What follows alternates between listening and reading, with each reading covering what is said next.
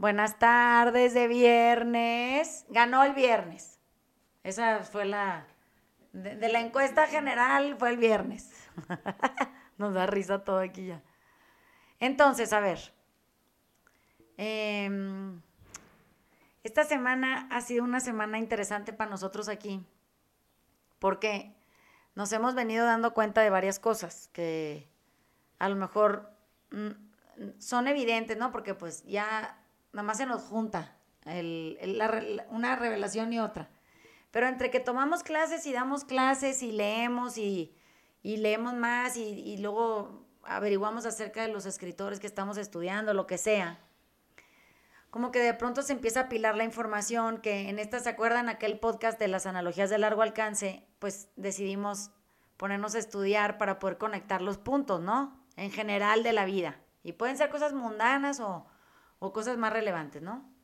Entonces, eh, en la clase de filosofía, eh, que se puso cabrón porque nos, nos estamos chingando un güey que se llama Florensky, que Dios mío de mi vida, o sea, yo no sabía que existía gente que fuera tan increíblemente pinche brillante en tan poco tiempo para morirse bien joven y dejar tanta información para, para rescatar. Pero bueno, estamos viendo a un señor que habla del tiempo y de los sueños, pero mucho más importante de los rostros, los semblantes y las máscaras. Y ahorita vamos a entrar a eso, ¿no? Sumado a eso, en el taller estamos eh, leyendo a, a, una autora argentina en honor al Dani, que se llama Valeria Correa Fis, que es abogada de profesión y todo, y que tiene dos libros publicados en, en forma de relato, porque tiene poesía, pero bueno, esa no la estamos leyendo. Y estamos leyendo uno de los dos que se llama Hubo un jardín. Y ese libro también nos tiene conquistados y, la explicación que hay detrás de, cómo se convirtió la abogada en escritora y cómo decidió de hacer, hacer de eso su, vida, eh, también es muy interesante el planteamiento desde dónde escribe todo eso, ¿no? Más, pues súmele la chinga, ¿no? De, del gentío aquí y de las cosas que pasan en la vida y todo.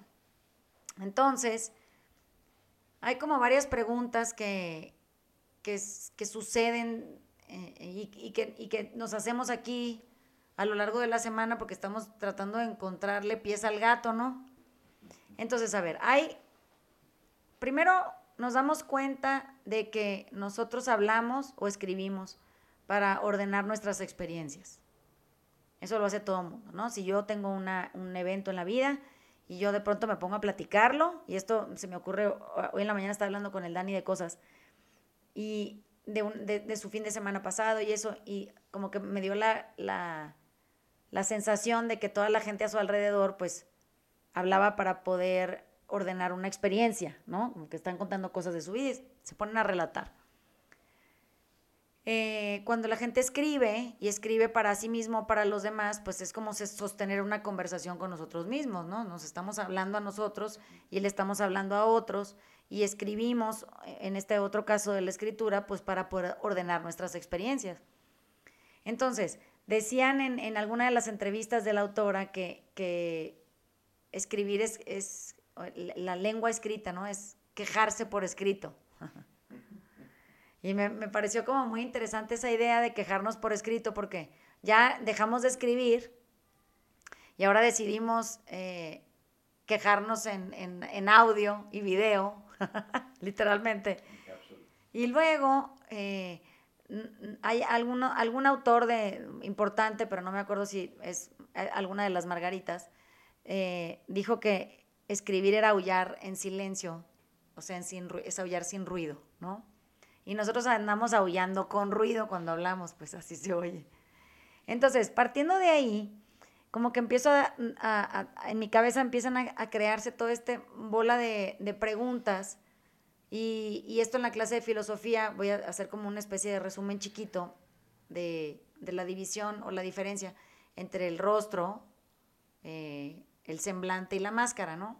Entonces, decía eh, Florensky que rostro tenemos todos, que semblante solo tienen aquellas gentes que logran transmutar o trascender su, propia esencia. Eso quiere decir que por alguna experiencia de estas que nos tocan en la vida, entras en contacto con algo superior a ti, que pues, el libro se llama Sagrado Divino, pero le pueden poner el nombre que quieran. Y esa transmutación hace que, surja de ti un semblante. Eso quiere decir que, que tu cara refleja tu experiencia, tu vivencia, y se vuelve cada vez más nítido lo que tú puedes hacer para servir o acompañar a otros, ¿no? Entonces, piensen en estas como figuras que hoy tenemos que importantísimas, ahí ponían de ejemplo, no sé, el Dalai Lama o, sea, algún señor eh, de la esquina por ahí, ¿no? En el, en el cuento de, de Valeria Correa, en su primer cuento, dice que los locos, literalmente los locos de la calle, los locos, son gentes que tienen un semblante, gente que ha estado en contacto con otra dimensión y que regresa a esta vida con ese semblante que, proyecta todo lo que pudo haber encontrado, descubierto. Y luego está la gente que tiene un rostro y, y, como no se transforma y se queda en la vacuidad tan discutida en la hora de la clase, o sea, en el vacío, quiere decir eso, que no tiene contenido esa persona, lo que tiene es una máscara. Y entonces, eh, en ese libro lo escribió en 1900 o por ahí, 1900 algo, antes del 22 tal vez. Eh, se empieza a volver muy evidente cómo hemos creado espacios en la vida ya eh, más dentro de la modernidad, en donde trabajamos muy poco por el semblante y nos quedamos cómodos en la máscara, ¿no? Porque pues ya ni contenido queremos tener, somos como cascarones, pues eso, es a lo que se refiere. Y desde ser un cascarón nos relacionamos con otro cascarón. Entonces, en, el, en los cuentos de Valeria Correa, ella lo que está tratando de hacer a través de la narrativa que, usa es hacernos preguntas, ¿no? Y preguntas serias, o sea, ¿qué es lo que nos ha impedido mirar el horror a los ojos? ¿Por qué lo evadimos tanto y nos parece tan inofensivo y pasamos a lo que sigue? O sea, como bien dijeron el otro día, pues pasa uno de moda, ¿no? Pues el horror como que pasó de moda. Entonces, de pronto eh, empezamos a preguntarnos cosas, oye, ¿cómo acabamos siendo una máscara? O sea, ¿cómo acabamos negando un semblante que sería extraordinario que los seres humanos anduvieran con un semblante puesto? Y se, pues, pusieron la máscara. ¿Y cómo llegamos a la máscara? Bueno, en principio porque hemos ido abandonando de manera gradual, pero, pero constante y comprometidamente, los espacios de orden y cuidado personal. Cada vez estamos como más lejos de ese, de ese arreglo del espacio externo que se vea bonito, que esté limpio, y, del personal, ¿no? Por otro lado, eh, le, adjudicamos a la palabra, esto de hablar y hablar y grabar y quejarnos, eh, aullar con ruido y todo, le, le adjudicamos a la palabra poderes que no tienen. Entonces, la palabra tiene un poder sanador, pero la palabra no puede cerrar una herida y no puede cambiar el pasado. Y si para poder sanar nosotros tendríamos que cerrar la herida y, cambiar el pasado, pues estamos perdidos porque hablando no lo vamos a conseguir, ya quedó claro. Escribiendo un poco tampoco, ¿no?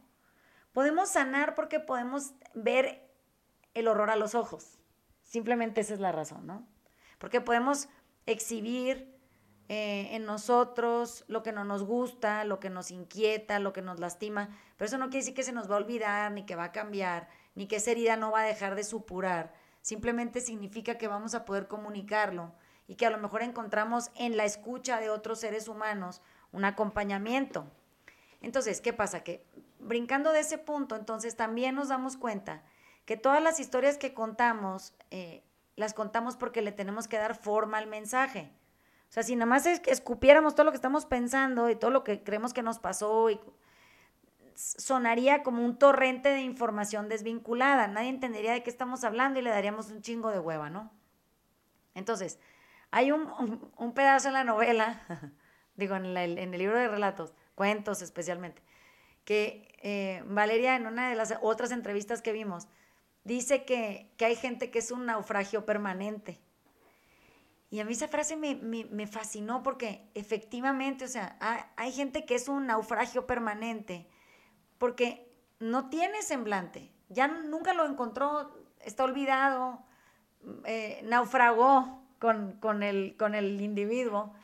Y entonces lo único que tiene para mostrar es esa máscara que, que no se resuelve, o sea, es, como esa máscara incómoda que no va para ningún lado, simplemente se, se repinta más, se adorna más, se, agrede más, digamos, se violenta el gesto o, o, se, vuelve pusilánime así, tipo carcajeado, como que me imagino un carnaval, ¿no? Bueno, y cuando me imagino un carnaval, dentro de nuestra clase de filosofía hay una explicación de, la transgresión de, los, las prohibiciones.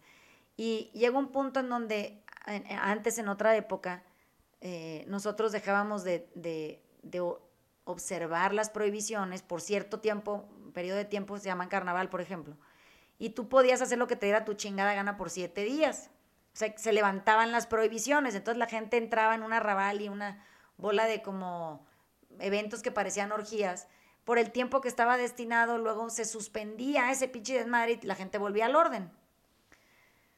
Cuando lo podemos, podemos ver nuestras vidas así, podemos ver también que ha sido porque no hemos regresado al orden el día que se levantaron las prohibiciones que traemos este pinche desmadre que traemos, ¿no? Porque eso lo único que genera es violencia por violencia. Y ya bueno, ahí voy al siguiente punto. Entonces, una vez que nos damos cuenta que hoy se levantaron las prohibiciones, hacemos ya se quedaron sin prohibiciones los seres humanos, no hay, nadie tiene, ya la transgresión ya ni aplique la chingada, pinche entropía espantosa, todo de repente nos damos cuenta que empezamos a generarnos preguntas que hoy en la sociedad son un, punto como álgido de discusión. Entonces, por ejemplo, la primera pregunta es si se puede hacer el bien de cualquier manera, mintiendo incluso, estafando, engañando. O sea, ¿eso es algo que se puede hacer y se valide? La otra pregunta es si se puede hacer el bien a cualquier precio. La otra es si el bien justifica los medios. Entonces, de pronto estas preguntas antes no hubieran existido porque había prohibiciones naturales instaladas dentro del individuo que le daban una cierta sensación de orden y cuidado. Y en el momento en que eso se removió, quedó el vacío de la máscara, propio de la máscara, el vacío es propio de la máscara, y se nos fue el semblante. Eso quiere decir, ya no podemos transmitir ningún tipo de experiencia que nos haya tocado, nos haya cambiado en la vida, porque no tenemos nada de contenido.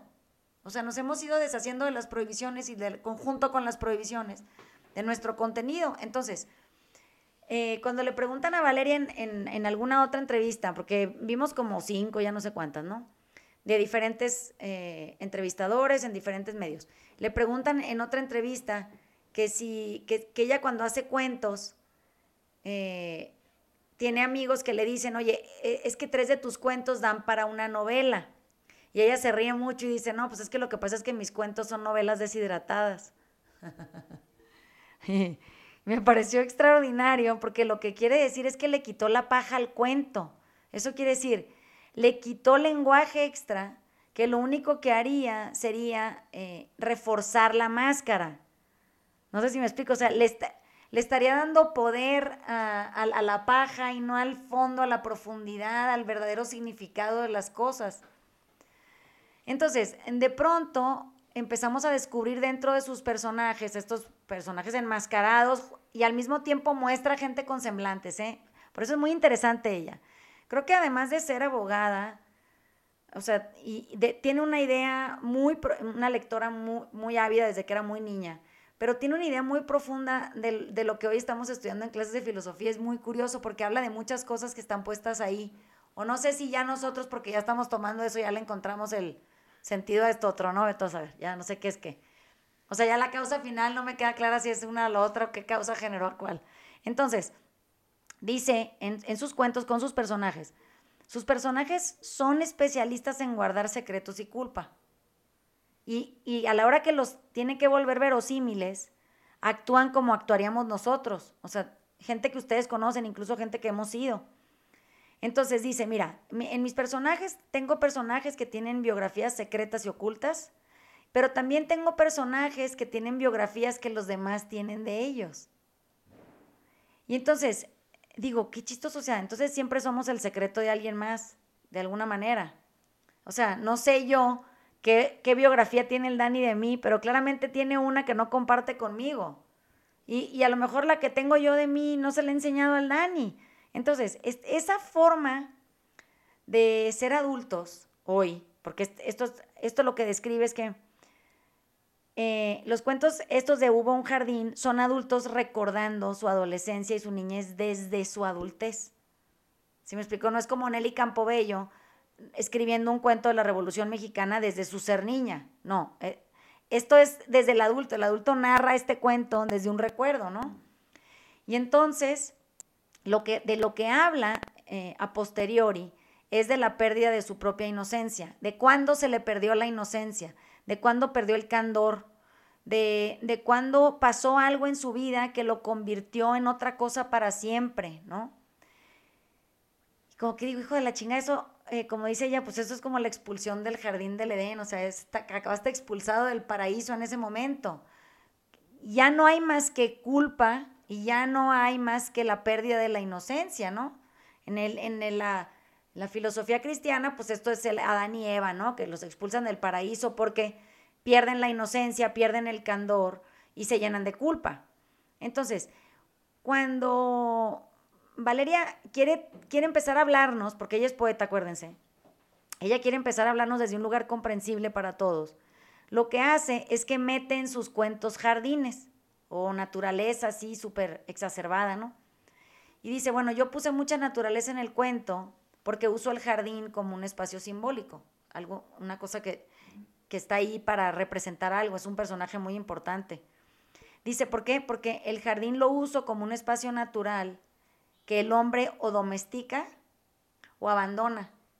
Y si lo abandona, tiene dos opciones, o se convierte en selva o se convierte en desierto. Y ambos son hostiles.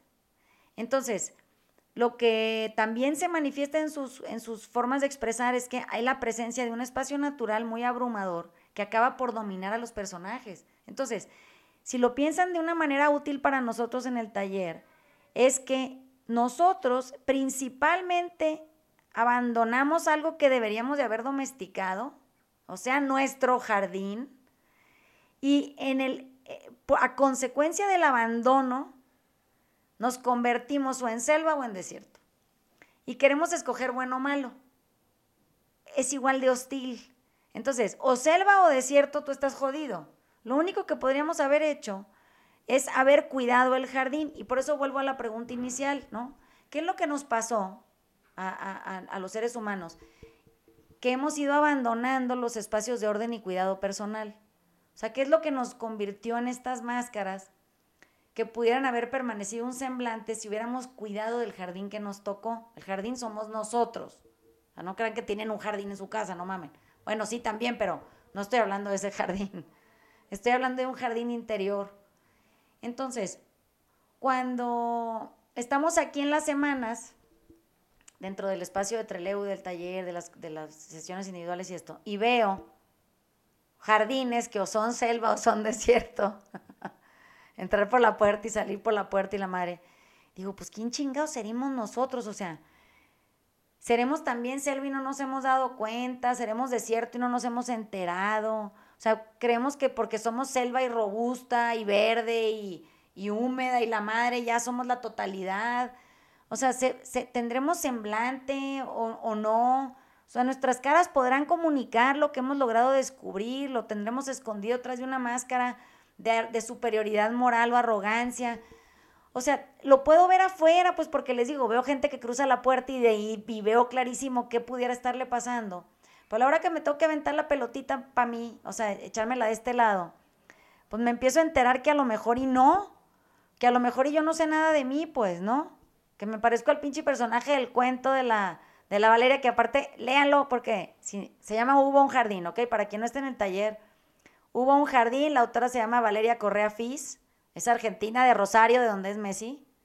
Entonces, e, en el punto en el que de pronto estás ahí metido en el cuento, ella lo que quiere es que a la vez sintamos eh, atracción por la belleza de la escritura y asco por lo que cuenta. Es su intención, ¿eh? ¿No? Entonces, nos tienen este juego interno de sentirnos asombrados por nuestra propia capacidad y asqueados por nuestra propia capacidad al mismo tiempo, así lo veo yo. Como que ahí es donde el trabajo personal empieza. Ella habla de, cuando dice, a mí no me gusta que se resuelvan las cosas, A ella le gusta el espacio ese en donde no se resuelve nada y es como una membrana de donde surgen las ideas, el pensamiento, la creatividad, que en la clase de filosofía es la división del sueño y la vigilia.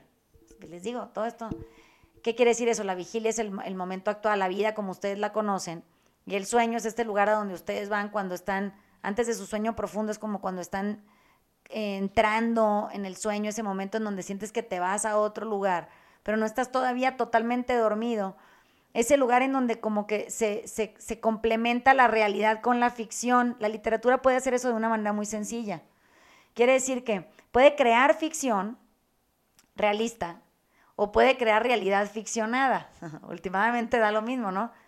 Toda la realidad es una obra de ficción, es lo que dice la filosofía. Dice, no sabes en cuál mundo en realidad estás, ¿Por qué? Porque no tenemos más que la membrana para percibirlo, ¿no? Entonces, hay de pronto en mi, en mi, en mi cabeza varias preguntas que me encantaría responder o que por lo menos debería de empezarme yo a hacer, que me lleven a, entender, eh, por ejemplo, la banalidad del mal, que ese es un libro que, es muy famoso, es complejo, pero como que viene a mi cabeza en, en ¿por, qué, ¿por qué se llamará así? O sea, eh, ¿qué tiene de banal o malo, no? Y, y, por qué le pusieron la banalidad de bien y no la, la banalidad del bien, la del mal en lugar de la del bien? O cuando yo leía Kafka cuando era más chiquita, que me encantaba leer pura chingadera que no debería haber estado leyendo, digo yo, no sé, me volvió esta pinche vieja intensa, qué hueva. y entonces, Kafka escribe eh, varios libros, pero tiene tiene un, uno que se llama La Metamorfosis. Todo el mundo lo deberíamos de haber leído porque seguro se los han de haber dado en secundaria o en prepa, ¿no? Como que los, profesores se han de haber sentido súper vanguardistas y no saben ni qué chingados nos estaban dando, ¿no? Porque a mí nunca me lo explicaron de esta manera. Kafka hace un libro que se llama La Metamorfosis y lo interesante de ese libro, según mi interpretación, no es que sea la verdad, es que el libro se trata de la supresión del grito. Entonces está Gregorio Samsa, que se convierte de humano a insecto y sigue viviendo como si fuera humano, pero oprimido. No acepta que se convirtió en insecto, no le gusta. Y entonces yo decía, tan fácil que la tendría este cabrón si de repente ya nada más es escarabajo y ya, ¿no? Ya vive como escarabajo, ¿cuál es el pedo? No, el compa se pone una máscara.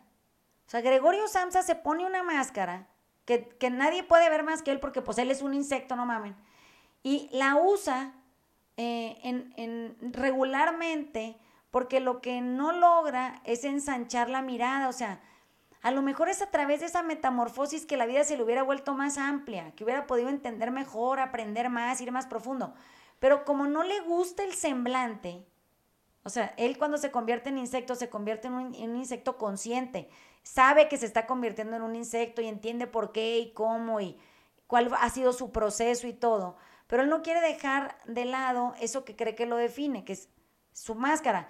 Y entonces tiene que ser convertirse en un semblante. Es doloroso ser un semblante, aunque no lo crean. En, en, en el libro de Florensky, este que les digo, cuando él tiene que aceptar eh, el semblante, porque se llama iconostasio, habla de iconos, eh, de los, estos que se pintan, digamos, en, el libro y no es que porque quiera darnos una cátedra de iconos, sino de la belleza o del semblante que se, que se plasma en él y cómo se logra.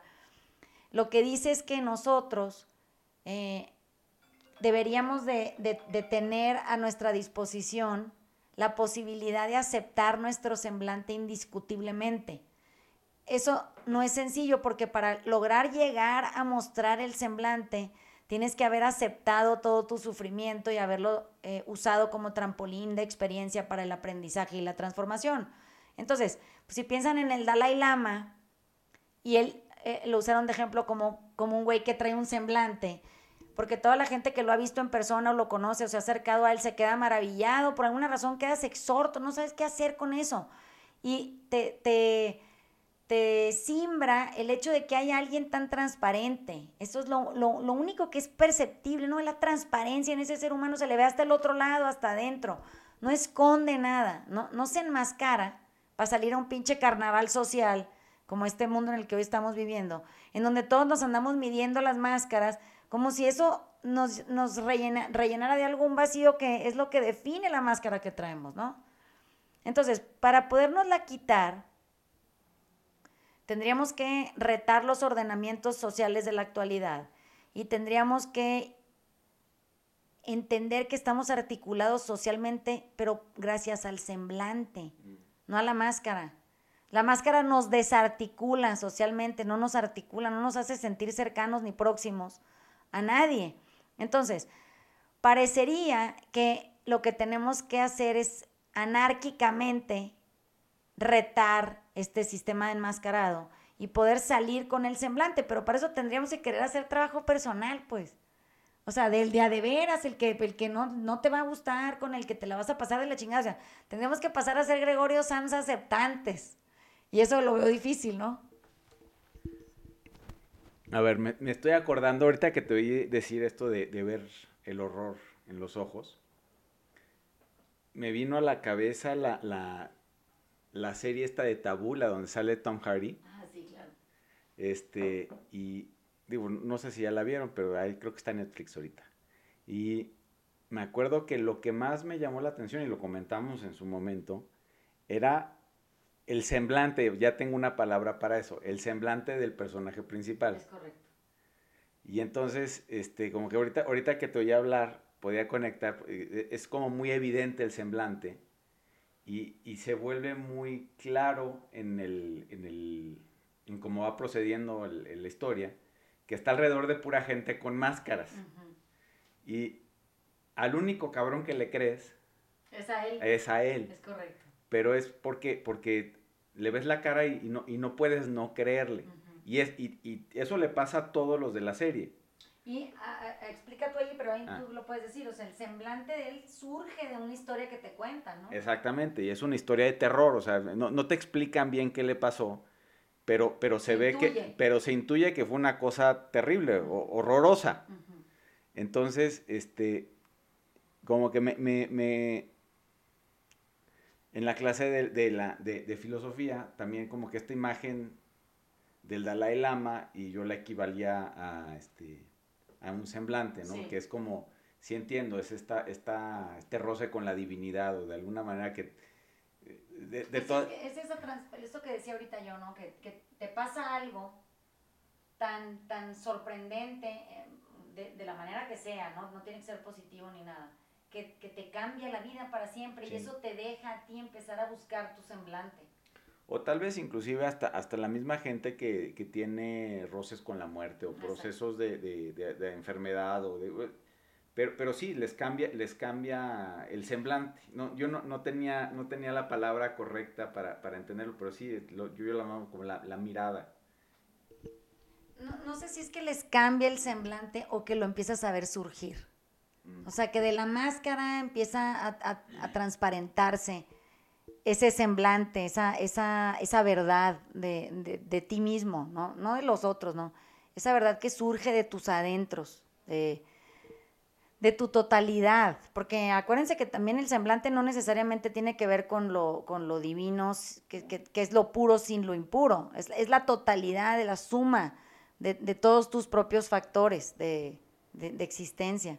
Hay una cosa que decía el Dani hace rato de una película que, que ahorita nos cuente, que cuando estábamos eh, preguntando de, si hacer el bien eh, a cualquier precio, ¿no? O si, o si hacer el bien implica extraerle verdades a la verdad para poder justificar que estamos haciendo el bien, pero menos una cierta cantidad de factores que deberíamos de estar tomando en cuenta.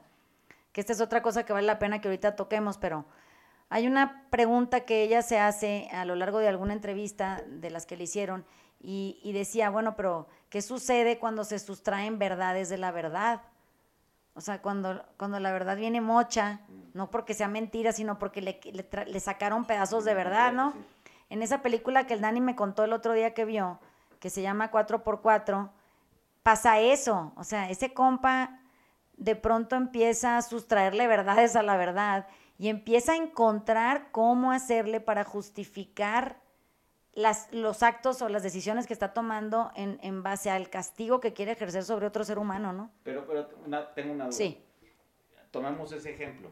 O, porque lo que me regresa a las máscaras contra el semblante es como que hago equivalente, las máscaras es igual a opinión. O sea, mi máscara es como la composición de muchas opiniones, o, ya sean mías o, de fuera, pero de alguna manera por eso no se mueven. Es que por eso, es, es una buena pregunta.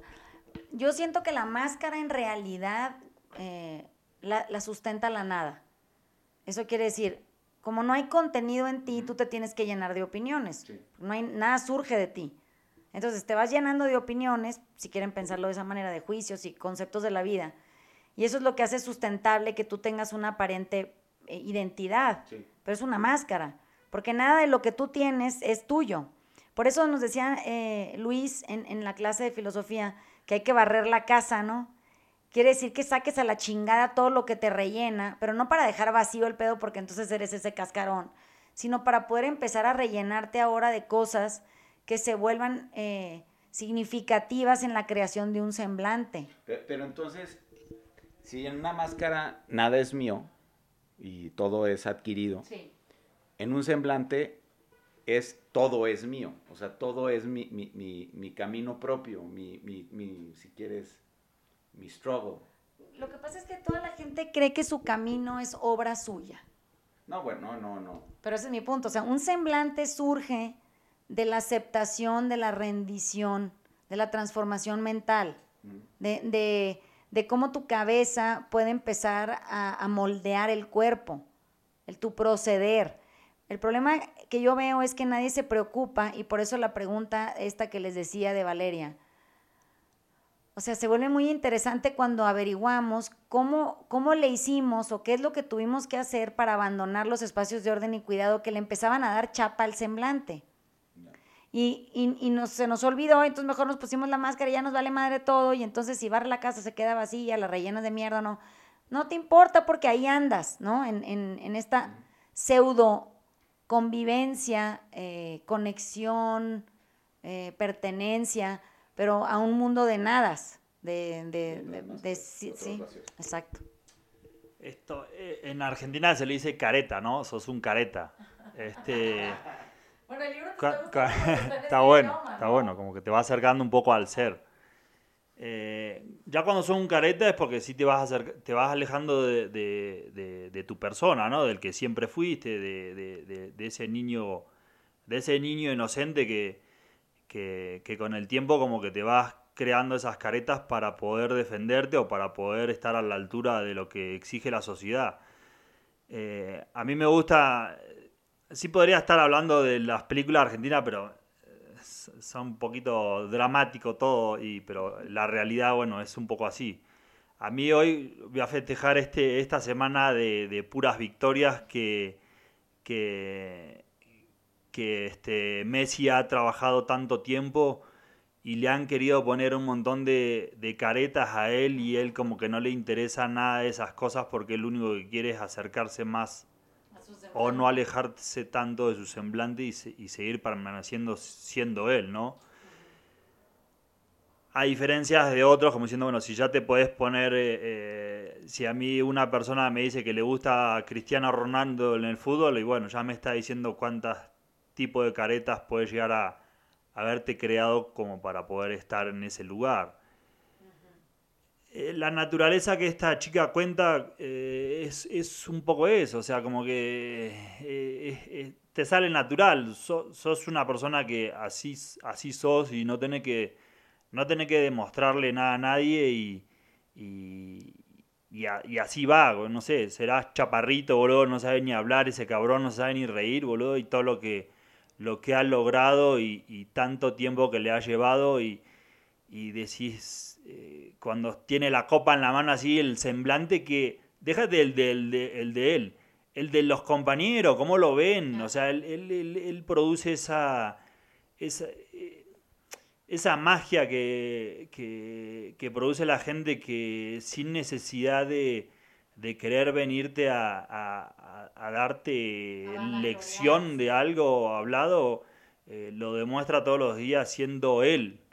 O sea, muy alejado de, la máscara que le pusieron que, es su apellido, ¿no? En la camiseta de fútbol. Eh, yo tengo un poco esa guía de, seguir a, ese tipo de gente y como diciendo, bueno, no mames, si, si, si eso es lo que causa y eso es lo que produce con tanta gente y tanto tanta hambre supuestamente que hay en Argentina y ves 70.000 personas que fueron a Inglaterra a ver a ese cabrón decir, bueno, algo estará, algo estará haciendo bien. Y me da un poco, si lo pongo en, un poco para acá, me da un poco de tristeza que esté pasando lo que esté pasando con la selección de México, porque si, bueno, ¿por qué le seguimos echando la culpa a una sola persona que pensás que va a ser el superhéroe eh, que va a venir a, rescatar a toda la gente y, como que es un poquito más de unión de la responsabilidad de todos. Más semblantes. Es, un poquito más semblante de todos, como diciendo, bueno, si todos suman y todos crean esa sensación para poder este, crear más semblantes en, en el lugar donde estés, no la careta de de, ah, yo soy fulanito de tal y tengo que sacar esto como para, para poder tener una conversación. He estado saliendo un poco ahora a la calle y, me encuentro un poco con eso y, estoy tratando de, de, profundizar en, conversaciones y la gente termina o le corre o le huye y, y, dice, boludo, pero me quiero dar cuenta y estoy hablando de cosas que, que para nosotros es súper normal hablar de ese tipo de cosas porque sabes que entre más profundizás, más semblante tenés. O sea, querés estar lejos de la careta esa que, te pones para conseguir no sé qué, porque no he visto a nadie que haya conseguido algo en ah, eso. Y, suena un poquito más, más, más liviano el otro lado y decir, bueno, eh, no me importa las copas que gané, solamente quiero jugar. Fíjate que eso que decía el Dani ahorita de, sos un careta, no, ya se me olvidar, pero... Pero, em, o sea, el rostro quiere decir nuestras, lo que usted, todos tenemos rostro y de ahí, o máscara o semblante, acuérdense. Pero el rostro tiene tanto tinieblas como luz.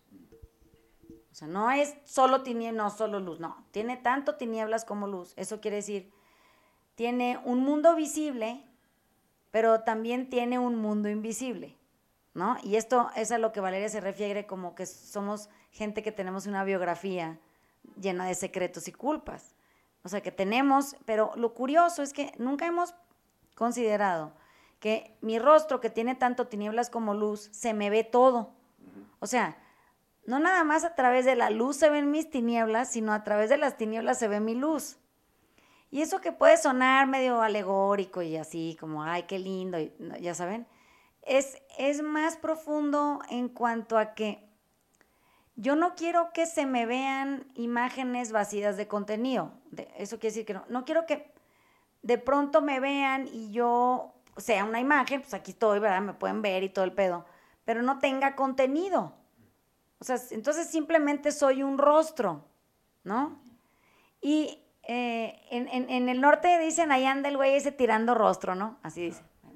Entonces, cuando, cuando tú entiendes que tú lo que no quisieras eh, es ser una imagen vacía de contenido y tú lo que quisieras es que se te viera luz y tinieblas a través de la luz, pero luz al fin, como que, ay, qué emoción que se ve algo, ¿no? Si no, no se ve nada. Bueno, cuando lo preocupante, deberíamos cuestionarnos, porque eso es lo que tengo haciendo una semana, o sea, lo preocupante es que no se me vea nada. O sea, ni luz, ni tinieblas, ni la chingada, nada. O sea, un pinche cascarón ahí. Entonces, ahí es donde la máscara se empieza a volver algo de interés. ¿Por qué? Porque, o sea, la transfiguración del, ser humano, o sea, del rostro y el cuerpo, esa forma de expresar algo a través de nuestro propio rostro, nuestro, nuestra propia capacidad, y no negando la divinidad en nosotros. La divinidad no es nada bueno y punto, no. La divinidad es la suma de la luz y la tiniebla, ¿ok? Eso es la divinidad. Todos los seres humanos que viven en la tierra son divinos. Eso, el que me esté oyendo, festeje, ya. Sí, usted divino, muy bien. Porque el problema es que todo el mundo cree que si algo es divino es puro, casto, fasto, limpio, bueno y la chingada. Eso no es la divinidad. La divinidad está definida como la suma de luz y oscuridad o de luz y tiniebla. Entonces, cuando yo dejo de negar mi divinidad, ¿se entienden? O sea, mi luz y mis tinieblas, y las acepto, entonces eso es lo que consolida el inicio del surgimiento del semblante. Es cuando yo ya no busco la perfección, yo, yo busco la integración. Cuando ya no me quiero ir de un polo o en el otro porque soy malo o soy bueno, soy las dos cosas. Y eso es lo que necesito empezar a poder proyectar. Entonces, cuando, cuando existe la posibilidad de realización en el ser humano, o existe la probabilidad o la posibilidad de empezar a sacar semejanzas con los otros en nuestras conversaciones, en nuestros acompañamientos y aproximaciones, es que los dos nos podemos identificar, aquí el Dan y yo o Al y yo, porque los dos somos divinos en cuanto a que somos tenebrosos igual que iluminados. No, no tenemos una parte más desarrollada que la otra porque no pueden, no pueden surgir en disparidad. ¿Sí me explicó? O sea que a mayor luz, mayor tiniebla. A mayor tiniebla, mayor luz. Entonces, está bien padre empecemos a, afirmar este fenómeno en nosotros, en lugar de estar todo el tiempo renegando de él y castigándome, culpándome y la chingada, para que, es, que sea a través de esas como puertas y ventanas que podamos ascender o, aproximarnos o atravesar, como le quieran poner, de acuerdo al plano en el que ustedes vean el mundo, hacia un otro sitio más quieto, o sea, algo más tranquilo adentro, ¿no? Eso no se puede lograr, yo pienso, sin, sin poder sacrificarnos, ¿no? y no me refiero a mutilarse ni torturarse ni esas pendejadas, no, a sacrificarnos quiere decir a ponernos ahí para poder ser vistos. Eso es el sacrificio, es dejarte ver, dejar ver tu semblante. La mayoría de la gente le tiene pánico al sacrificio porque se lo imagina totalmente diferente y entonces le corre. Entonces lo que hace es que le corre a esconderse como Gregorio Samsa dentro de su escarabajo para no ser escarabajo. Cabrón, ya, güey, eres escarabajo y humano, todo está bien, está perfecto. Esa metamorfosis es lo que nos llevaría a conseguir o consolidar humanidad. Ahorita que te estaba escuchando, a ver, así lo entendí. Entonces, nosotros como seres humanos, creo en general, nos, nos atrae muchísimo la gente auténtica. O sea, ese es, como te, diría que es, un, un, atractivo universal. Pero por otro lado, nos da un miedo inmenso exhibirnos en nuestra autenticidad. Y entonces le empezamos a poner máscaras. Y entonces como que veo esta dualidad que, que, se vuelve muy, muy evidente ahorita, donde estás peleando entre exhibir tu autenticidad tal y como es, enseñando tu semblante, desarrollándolo, y poniéndote tú mismo todas las máscaras que, pudieras percibir que necesitas para caber en algún lado. Eh, en, la clase del otro día alguien dijo flojito y cooperando, creo que fue Elena, ¿no? En la clase de filosofía algo estaban hablando ahí y dijo, sí, pues es que, o sea, flojito y cooperando, ¿no? A lo que se refiere, o sea, para poder aprender a, a vivir con ligereza, con quietud, con, con, entusiasmo, tienes que estar flojito y, y cooperar con el fluir de la vida. Porque si no estás flojito, quiere decir que ya te anclaste en tu voluntad y eh, ya valiste madre, porque ahí no entra nada más que tu pinche necedad. No hay más, es tu necedad y punto. Entonces, si todos ya de plano vivimos poseídos por esta dualidad, y es lo que nos hace actuar y ver y pensar y vivir y reflexionar, eh, eh, entonces deberíamos de querer permanecer más tiempo en una sensación de fluido más que de sustento.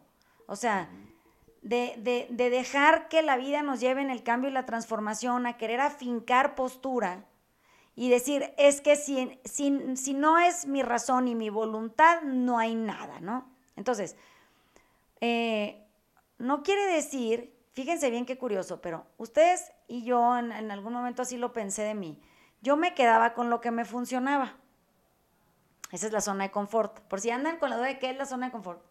Es cuando uno se queda con lo que le funciona.